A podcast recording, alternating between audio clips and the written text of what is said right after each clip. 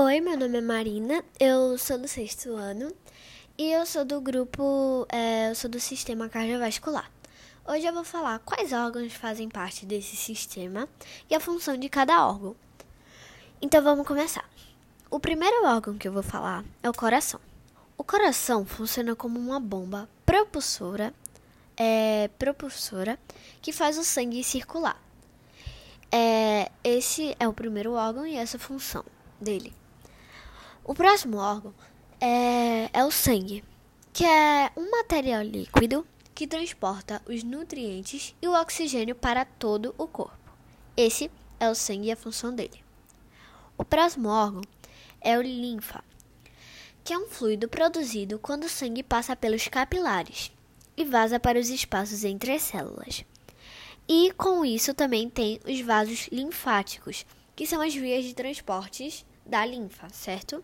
Então, é, agora a gente vai falar sobre os vasos sanguíneos, que são as vias de transporte por onde passa, por onde o sangue circula.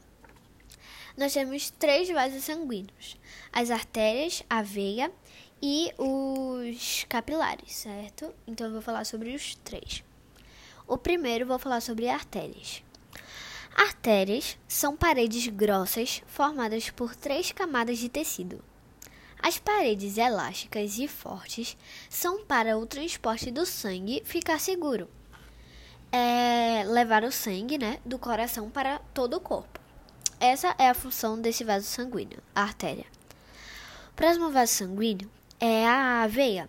É, esses vasos apresentam válvulas que se abrem no sentido do coração, fazendo que não ocorra nenhum refluxo, certo?